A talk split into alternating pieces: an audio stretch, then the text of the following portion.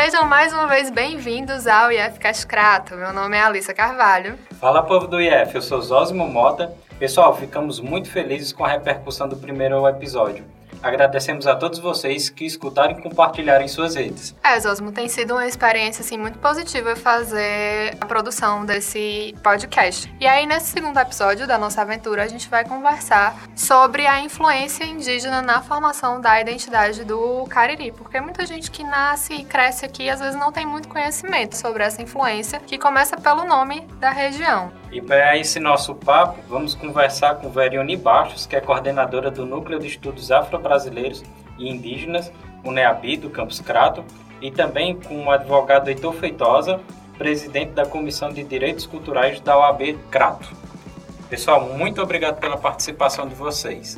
Bom, gente, para começar, Heitor e Verione, eu acho que a pergunta básica é quem são os povos indígenas que estiveram, que viveram aqui antes dos colonizadores? Que tribos eram essas? Como é que elas viviam?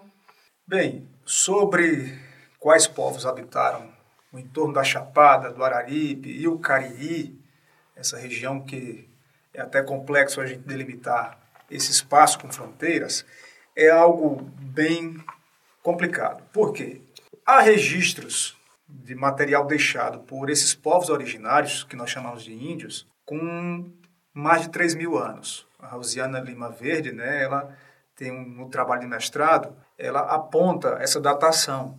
Agora, quando a gente fala na invasão branca, na ocupação desses supostos colonizadores, nós temos notícia na oralidade, uma tradição ainda do século XVIII, século XVII, que afirma os índios que estavam em guerra quando os brancos chegam aqui eram Inhamuns, Calabaças, Cariús e Genipapos. Então, essas quatro tribos ficaram na memória desse povo, dessa oralidade. Aprofundando um pouco mais os estudos, nós vemos o Padre Gomes encontrar alguns manuscritos que revelam outras tribos, como os Curianês, os Ansus, os Calabaças, quando gente, esse fato, quando ele é estudado, essa presença um pouco mais a fundo, nós vamos ver mais de 20 tribos que habitavam aqui esse entorno. Entre elas, algumas até hoje desconhecidas, pelo menos a presença delas aqui, como por exemplo, a tribo dos Janduíns, que eram índios do grupo Tarairu, que lutou ao lado dos holandeses durante a invasão aqui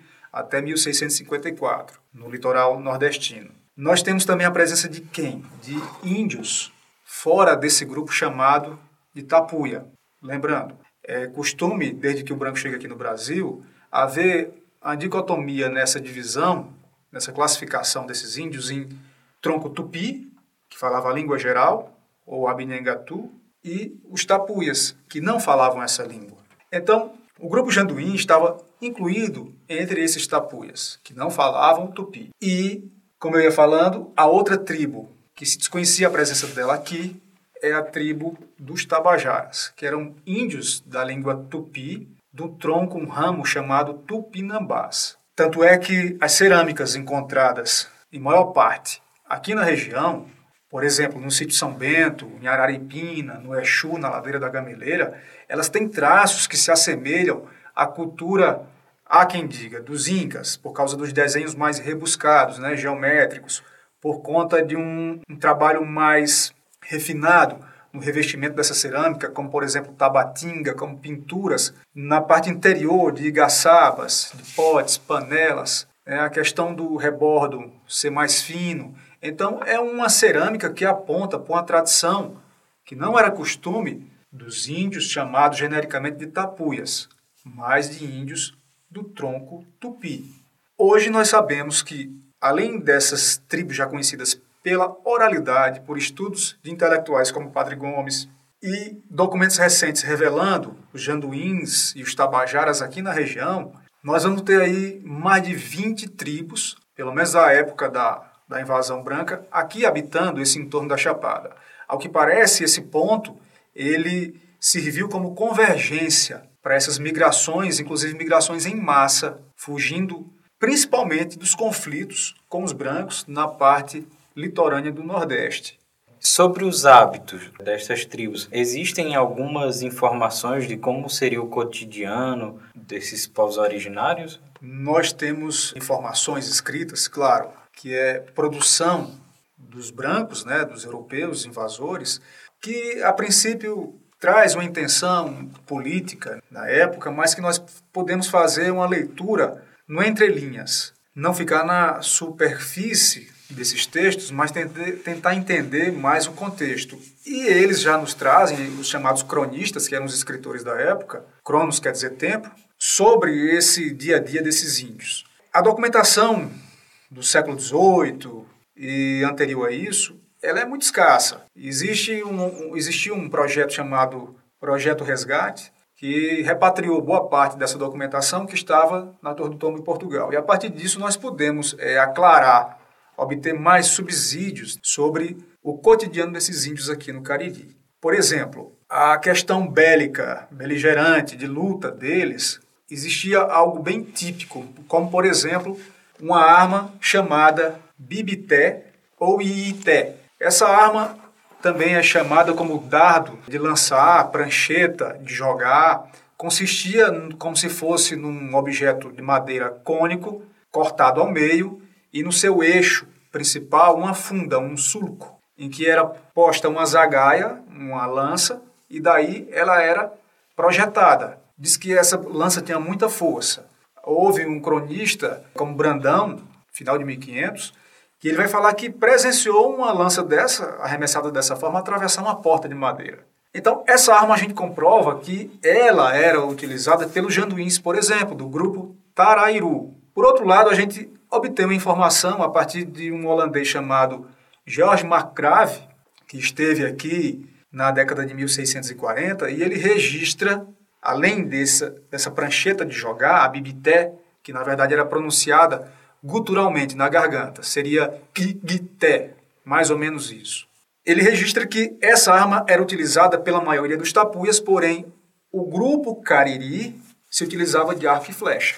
Esse é um, um elemento desse cotidiano desses índios aqui. Outro que nós registramos era o costume de, ao matar os inimigos, eles arrancarem o coração desses inimigos. Também os inimigos eram mortos em fogueiras.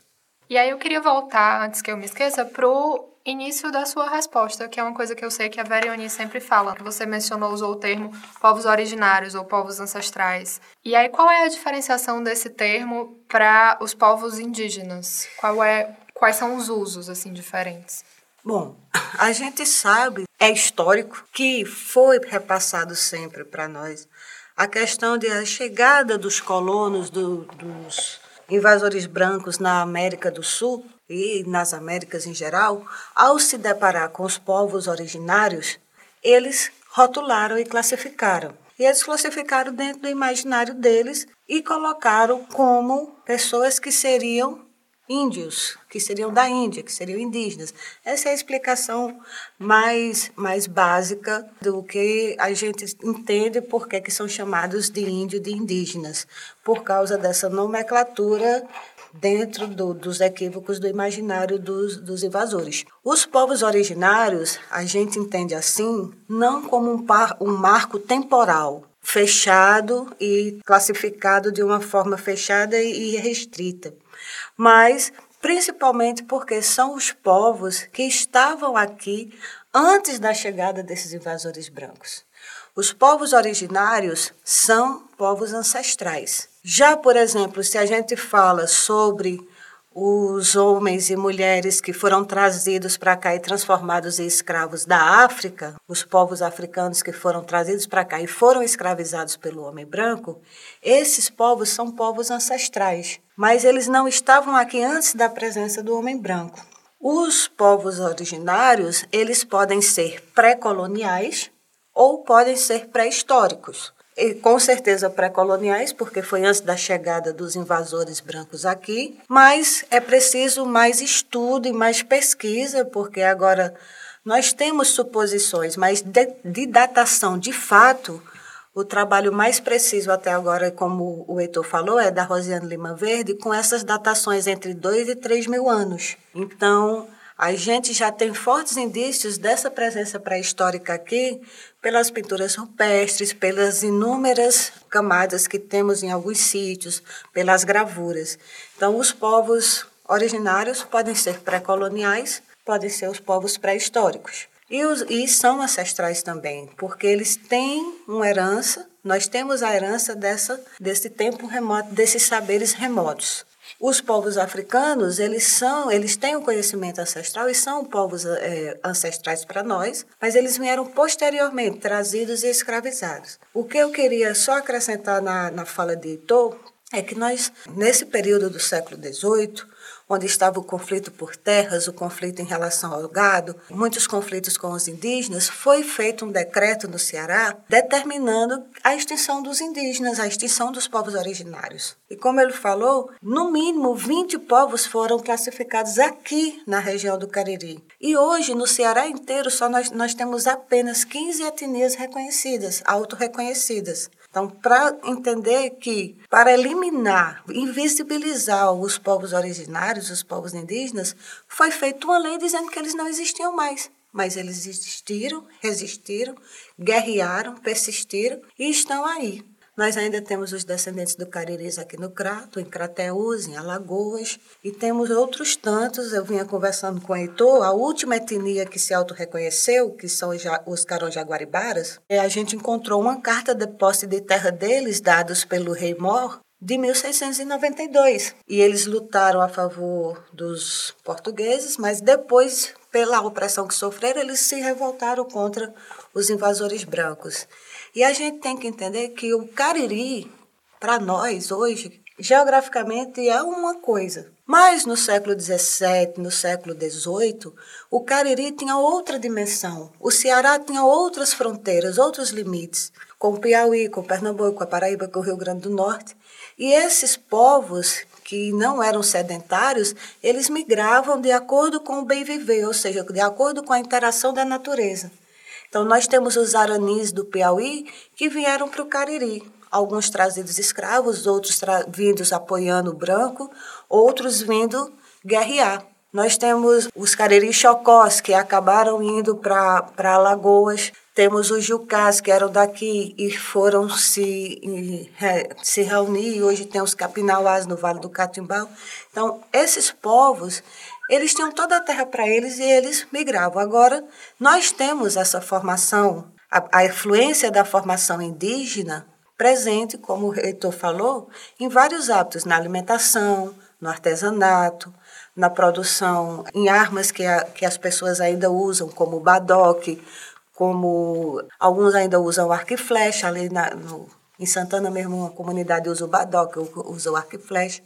Então, a gente tem essa forte influência da presença dos povos originários em nossos hábitos. E hoje em dia, isso começa a ser, a voltar à visibilidade. E precisamos entender essa nossa relação com o modo de vida desses povos, com a resistência dele, com a influência que nós temos no dia a dia, da, dessa herança que nós recebemos.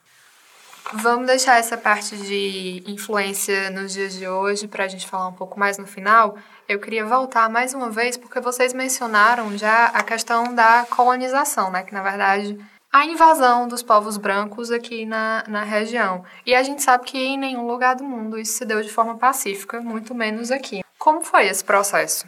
Foi a custa de muito sangue, suor e lágrima, porque os índios o que se conta na tradição oral que eu mencionei é que os cariris estavam em apuros em relação às outras três tribos.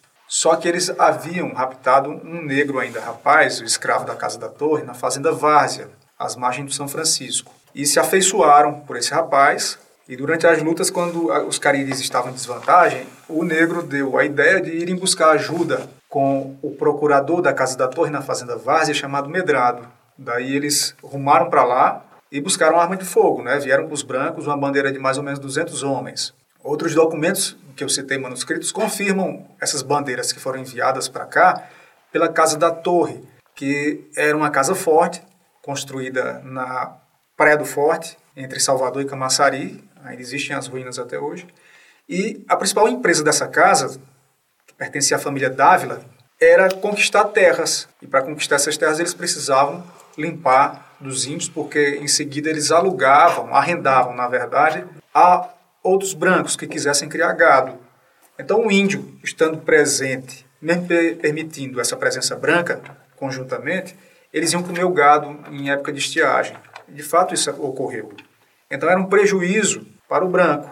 Então, o branco começa a exterminar esses índios. Depois de se impor pela força, aliando-se a outras tribos, ele depois vai fazer nova guerra a esses índios por essa questão alimentar, econômica. Então, a Casa da Torre, ela, certa feita, passou a fio de espada, no rito da sangria, 400 índios capazes de armas. Existem documentos que comprovam que eles matavam os homens da tribo, os meninos, a partir dos 10 anos acima. E para economizar pólvora, chumbo, que era um artigo caro para a época, tanto é que eles invadiam a terra também em busca de salitre, que era entrava na composição da pólvora para fazer resistência tanto aos corsários estrangeiros quanto aos índios, os bárbaros no interior. Eles usavam as espadas ou então as facas de ponta, que vai ser uma tradição bem comum aqui no Nordeste até um tempo desse ainda eram fabricadas aqui no Cariri, a Barra do Jardim. Essa, esse rito da sangria, os índios eram postos amarrados com corda de ticum e a faca era introduzida na saboneteira. Então eles morriam por hipovolemia, perda de sangue. Então é, essa relação sempre foi conflituosa, ela se inicia em 1500 e permanece, eu vou arriscar dizer, até hoje. Nós temos sim essa, essa, esse traço triste na história dos povos originários. Sangue, suor e lágrima foi uma ótima definição que Heitor falou. A gente sabe que houve aqui, houve uma, um conflito muito grande com os povos originários aqui. Eles foram expulsos para o litoral. É, o ano passado, em outubro, a gente, alguns ainda comemoraram os 100 anos, 200 anos de expulsão dos índios para o litoral, o que, não, na minha opinião, não é uma coisa de ser comemorada.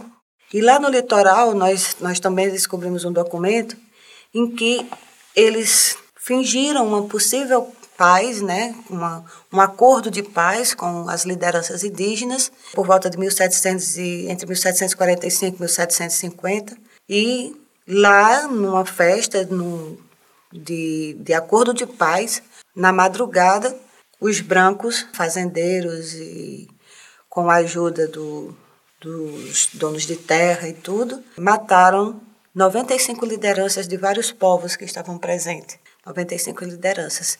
E por causa dessas mortes, alguns povos, algumas etnias começaram a desenvolver um regime matriarcal em suas etnias, porque não haviam mais homens. E hoje eles mantêm ainda essa, essa, esse regime matriarcal. Por exemplo, os careris no, no Crateús, nós temos a cacique Dona Teresa, que é a cacique de lá.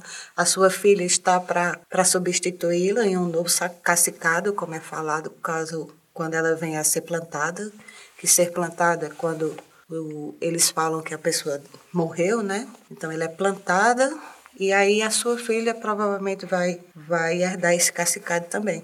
Então nós tivemos vários conflitos, nós tivemos uma resistência enorme dos povos originários, mas o poder bélico da, da pólvora e, e de outros armamentos acabavam por deixá-los mais vulneráveis, né? apesar das suas estratégias e conhecimentos da, da região, relevo, rios e tudo tal.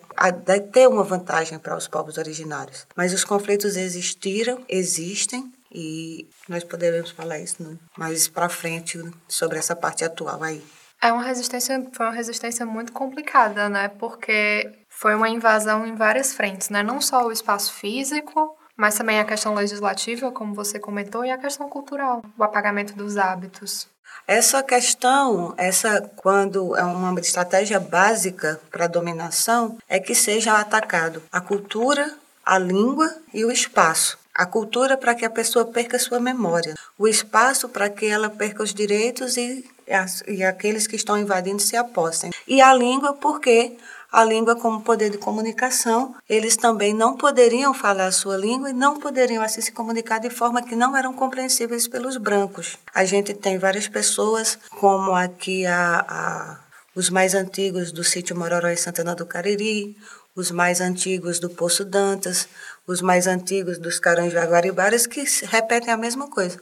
Nós não podíamos falar nossa língua com o risco de sermos mortos ou, no mínimo, ter a língua partida em dois. Então, eles atacam em várias frentes. O projeto de dominação contra os indígenas tanto era para dominar a cultura e impor só o que eles queriam, por dominação de espaço, território, como o domínio da língua.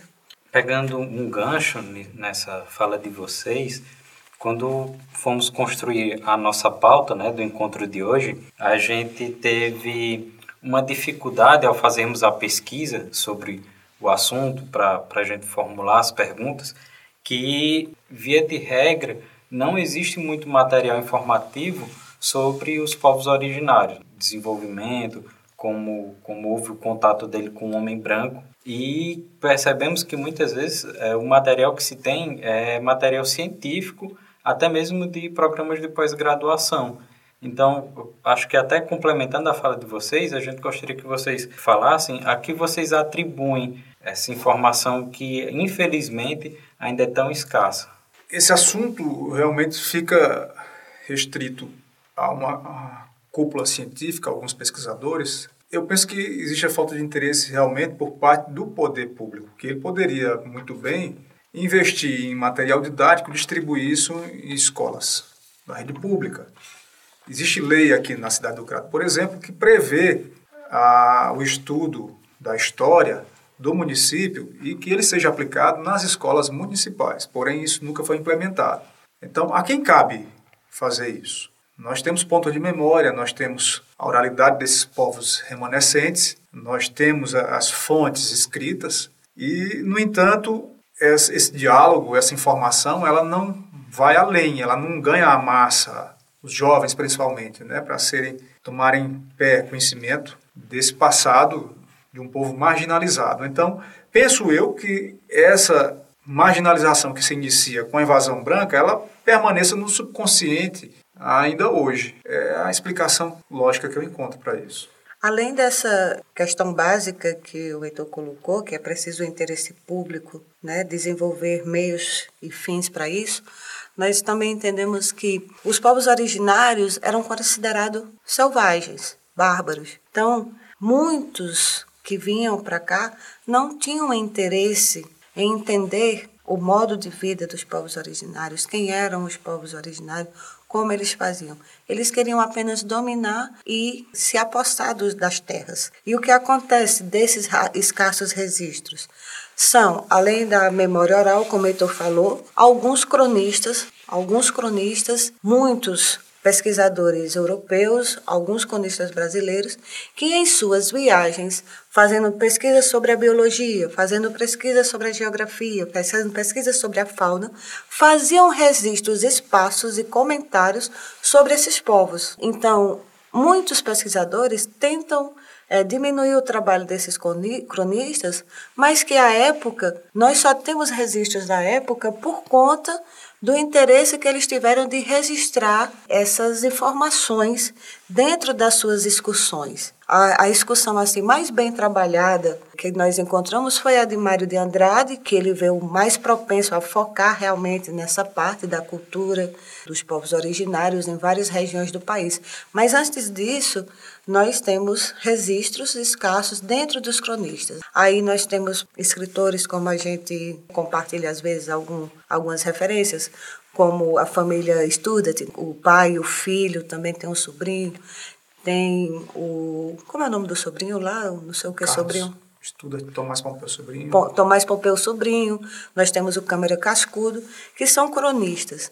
Agora, pasmem que ontem, eu fazendo pesquisa sobre os mapas antigos do Ceará, tentando encontrar a localização de Palmirim, da, da capela de São José, de, de Nossa Senhora de Assunção, na época em que o padre João Leite era quem coordenava o aldeamento, eu encontrei um mapa, quatro mapas, numa coleção particular de um herdeiro de um pesquisador americano, que ele agora disponibilizou no Google Maps esses quatro mapas. Um mapa de 1852 e outro mapa de 1908. Do, três outros mapas de 1908. Então, muita coisa nossa está no exterior como por exemplo muita coisa da cultura egípcia está na Europa. Então muita coisa nossa está na, nos Estados Unidos ou na Europa, na França, na Inglaterra, principalmente na Alemanha e na Holanda. Então nós não temos esses registros sobre a nossa memória, mas gravuras, pinturas, então de vez em quando posto de pesquisadores estrangeiros que levaram para fora até roupas indígenas dos povos originários que nós não temos mais aqui, eles têm os originais nos museus deles. Então, hoje, o Egito, vários países da África, brigam para o repatriamento de seus bens. Era hora do poder público também solicitar a repatriação desses bens da nossa cultura e da nossa memória. Então, os registros são poucos por isso. Existe já muita pesquisa com base nesses escassos registros, mas aí a pessoa tem que saber onde são os bancos de dados, tem que pesquisar. Não existe uma facilidade, como o Heitor citou, né, propôs ao poder público de produzir. Eu acho que os principais guardiões dessa tradição oral que vocês falam são os próprios descendentes desses grupos ancestrais, né, desses povos ancestrais. Aqui no Cariri, onde é que eles estão? E assim, quais são os hábitos, as influências que a gente tem hoje desses povos? Olha, nós temos os, os descendentes autorreconhecidos do Poço Dantas, que eles são autorreconhecidos enquanto grupo descendente, tribo dos povos cariris ou quiriris. Lá você encontra principalmente os saberes e os fazeres. Por exemplo, as produções de artesanato em palha, que o cacique produz, o costume matriarcal, porque apesar dele ser o cacique, a, a voz final é da, da matriarca, da cacique. Ela sempre determina e é escutado. Eles conseguiram agora fazer o seu Tejuparés, que é a sua cabana de ritual, o ano passado, e principalmente as formas de práticas de curas naturais, que eles ainda guardam muito. O conhecimento das ervas medicinais, o conhecimento da, da produção desses remédios e alguns rituais. Em Santana do Cariri, nós temos vários descendentes dos povos cariris, no, principalmente no sítio Mororó, você vê isso nos fenótipos. Isso a gente pode fazer um podcast só para isso, sobre o fenótipo indígena, que existe muita discussão sobre essa questão. Mas tem o fenótipo cariri, e alguns se reconhecem como descendentes dos cariris, com práticas e rituais de saberes e fazeres, mas eles ainda não se reconhecem enquanto grupo, como etnia, um grupo que, que reivindica o, auto o reconhecimento deles. Então, aqui nós temos visibilizados, novamente visibilizados esses dois pontos, aqui no Cariri, né? Eu peço licença para complementar essa fala tão feliz de Veronice acerca dessas fontes de informações, porque alguns grupos estão realmente lutando para serem reconhecidos, mas nós também temos aquele povo marginalizado que muitas vezes diz que uma avó foi pegar a dente de cachorro, a laço, a pata de cavalo. Então sempre tem uma identificação de uma mulher índia que deu origem a eles. Né? A gente encontra entre a população menos favorecida os campesinos. Então, no, sertão, ao redor daqui, sempre haverá informação. Se liga, tem um link com essa cultura indígena. A Pucumã, que eles utilizam para hemorragia, o conhecimento dos fármacos encontrados dentro da, da selva, da, da floresta, a forma de fazer a farinha, lavar em nove águas a mandioca, usar o tipiti, que ainda há memória sobre isso. Então, essas fontes também elas são pulverizadas, são encontradas de maneira espalhada nessa região. Alguns grupos tentam o reconhecimento, mas nós também podemos utilizar como fonte esses campesinos, essa gente que costuma ser chamada de pobreza, porque o índio também é rotulado aqui no Brasil desde 1500 como o pobre, o miserável, o despossuído, sem propriedade. Era um discurso que precisava ser tido como uma verdade implantado, disseminado na época. Essa, essa difusão está presente, se nós observarmos, ela está presente sempre na, nas conversas, nas falas. E digo, complementando, como diriam os mais novos, e digo mais: se você for procurar famílias consideradas mais abastadas, consideradas de, de elite, você também vai encontrar troncos ligados a, aos povos indígenas, na maioria deles, ou intersecções com os povos originários. Então, por exemplo, a gente tem alguns sobrenomes. Quando a gente vai buscar, essa minha pesquisa, a gente está fazendo isso ultimamente, você vai buscar um, um dos índios, um índio ou uma índia na origem. Por exemplo, aqui teve um, aqui no Crato teve um juiz chamado José Caselli. Ele era indígena ele se juntou ao homem branco, conseguiu desenvolver suas, suas capacidades, estudar e tudo, e se tornou juiz da Vila Real do Crato. O, essa família Caselli, como a gente falou anteriormente, as fronteiras eram muito mais difusas do que hoje. Então ela cresceu e se tornou uma família reconhecida no território do Pernambuco. E eu posso falar isso porque Parte dessa família está aqui no Cariri. E parte dessa família tem um cruzamento com a minha família. A gente se tornou parentes por lados diferentes de, de, da, dos genitores. Mas eu, aos 28 anos, somente aos 28 anos, é que a gente teve a informação que somos bisnetos de, de índio. A gente está pesquisando, tudo indica que a minha bisavó era índia da tribo dos Jucás, né? mas a gente ainda precisa de mais documentos. Mas o importante é, minha avó foi educada a não dizer que era índia, a não dizer que tinha uma mãe índia, como várias outras pessoas. E, e algumas famílias aqui no Pernambuco, na Paraíba, no Rio Grande do Norte, que são consideradas abastadas, também têm cruzamentos com troncos com, com famílias de, de troncos indígenas. Pesquisas já demonstram isso. Mas há a negação. Por quê? Porque com esse estereotipo do índio, é, muitas pessoas não querem ligação, não querem identificação com esses grupos. Um estereotipo equivocado, porque o índio nem é sujo, nem é preguiçoso, nem, nem lhe falta civilidade.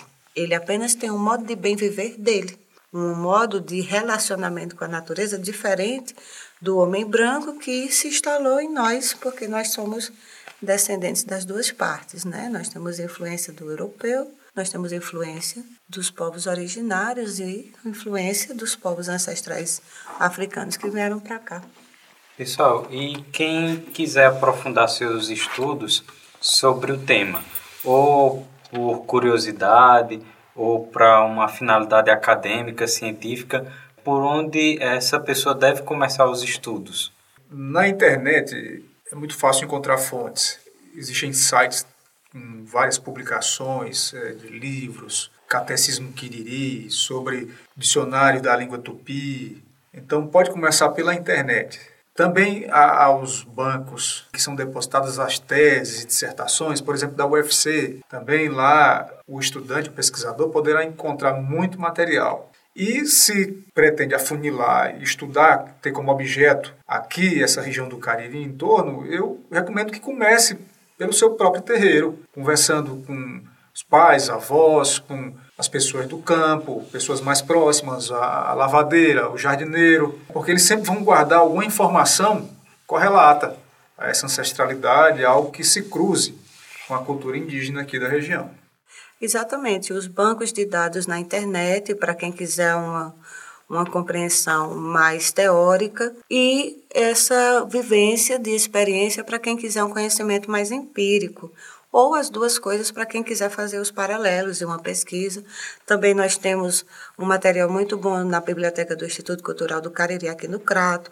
Tem o IHGB, que é o Instituto de História e Geografia Brasileiro, o Instituto de História de Fortaleza, do Ceará, que tem muita coisa em download, é, em PDF para fazer download na internet. E coloca aquelas coisas mesmo de, de pesquisa. Mapa indígena Ceará, mapa indígenas Brasil, século XVIII, século XVII, e aí vai aparecendo muita coisa.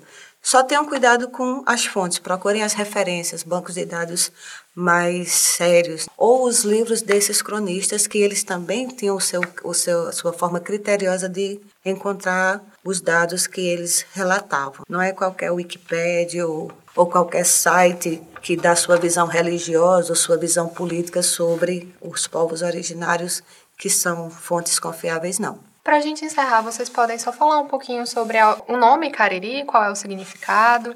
Eu vou arriscar aqui dizer que existe uma caririmania na região. Como eu falei, são vários povos que habitavam aqui, mas os cariris é o que tem mais destaque. Porque em 1703, quando o Sesmero Branco chega aqui, encontra os cariris por aqui, esse grupo. E daí batiza o lugar que ele ficou a Cachoeira dos Cariris, a Serra dos Cariris. E aí esse nome pegou. Então, Cariri é um heterônimo. É dado não pela própria tribo que se autodenomina, mas de alguém de fora. É uma palavra que não é da língua cariri, nem quiriri, mas da língua tupi. Caetano Batista e outros, que eram tupinólogo, acredita que signifique triste, calado, taciturno, sorumbático, macambúzio. Mas há interpretações, como do Tomás Pompeu, de que quer dizer, ó, oh, água que jorra, água que jorra aqui. Alguns pretendem que seja mato queimado. E existe um, uma tradição que é do final do século XIX, início do século XX, apurada por uma pessoa daqui do Cariri, um bisneto de Bárbara de Alencar, a heroína de 1817, em que ele apurou com o tio avô que Cariri queria dizer pau seco. Seria o nome de um sítio entre Crato e Juazeiro até hoje, em que Bárbara residiu. Por quê? Quando os primeiros invasores brancos chegam aqui, encontram uma tribo inteira habitando um enorme tronco de uma árvore, uma árvore gigantesca, morta. E daí ficou esse nome pau seco. Essa é uma tradição regional que tem uma característica bem típica, é, é uma informação interna, então eu acho que ela merece um, um cuidado maior, uma análise né, mais acurada em relação às demais. Mas o certo é que não existe algo que defina com exatidão o que é Cariri. E quando foi que a região do Cariri passou a se chamar Cariri?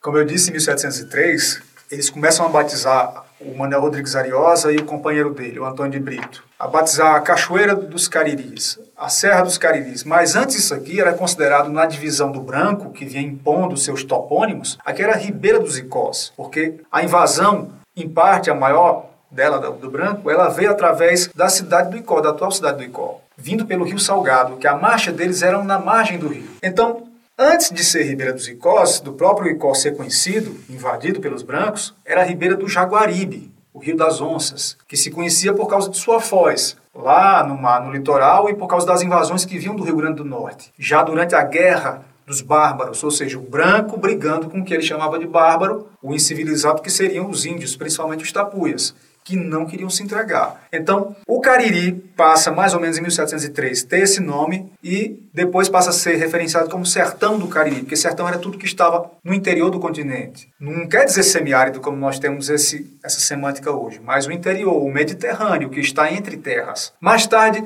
vai haver a necessidade de diferenciar esse topônimo, esse termo, de uma outra região que fica na Paraíba, próximo à Serra da Borborema, que já tinha esse nome de Cariri, porque essas tribos também foram encontradas lá desde 1670. Lá ficou chamando-se Cariris Velhos ou Cariris de Fora. E aqui passou a se chamar Cariris Novos ou Cariris de Dentro. A documentação aponta que essa mudança vai ocorrer mais ou menos a partir de 1714 até 1719. Então eles vão batizando esse lugar e rebatizando com esses nomes. Mais uma vez, na fala de Heitor, a gente vê como ser Cariri, ou ser do Cariri, ou a influência que esses povos originários do Cariri deixaram para nós, se estende dentro do espaço do Estado e até além do espaço do Estado. Então, Ribeira do Zicó, Ribeira do Jaguari, e depois por o que foi reduzindo até hoje o Cariri que nós conhecemos.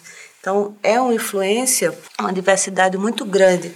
Não podemos apenas pensar o Cariri hoje, ou a influência que nós recebemos dos povos originários do Ceará, como uma coisa somente localizada aqui fechada, nessas, seja aqui na micro-região, região do Crajubá, seja na mesorregião do Cariri, que envolve mais de, de de 30 cidades. Então a gente vê como essa influência é bem maior e é bem mais diversificada do que somente o ideário que a gente tem hoje do que seja Cariri, da cidade enquanto espaço. É uma cultura muito mais vasta, muito mais ampla que percorre todo, praticamente todo o estado. Bem, pessoal, novamente agradecendo aí a participação de vocês e aos nossos ouvintes. Aproveitem para nos seguir nas redes sociais, é só procurar pelo Campus Crato no Instagram e no Facebook. Confiram também o site ifce.edu.br barra crato. Vocês querem dar um tchau? Tchau. Uma despedida? Tá é, eu agradeço a oportunidade de estar aqui compartilhando e também aprendendo né, um pouco mais sobre a nossa região. A identidade é, é o cerne de tudo. Quem não tem identidade não é ninguém. Obrigado. É, eu quero agradecer a participação de Heitor, Clarissa, que está aqui também, né? A gente sabe que vocês são muito atarefados. A gente agradece a vocês com essa iniciativa, a equipe do que está produzindo esse esse trabalho. A abertura da direção do Instituto para que seja elaborado é, é importante isso para a formação desse, desse público que nós temos. Obrigada a vocês. É o pontapé inicial do poder público, estimulando o estudo sobre identidade indígena, né? Ah, Nosso- Podemos fazer, nós podemos fazer esse marco cultural aqui, Heitor, através da ordem da, da, da Comissão de Direitos Culturais da UAB. Deve ser- Ah, estamos muito lisonjeadas com isso. é isso, gente. Se vocês tiverem algum comentário ou sugestão, quem quiser dar uma ideia, pode entrar em contato com a gente pelo WhatsApp da comunicação do campus, que é o 3586 8125. Muito obrigada mais uma vez pela conversa bastante esclarecedora e a gente se vê no próximo episódio. Até lá. Valeu, pessoal. Um abraço. Obrigada.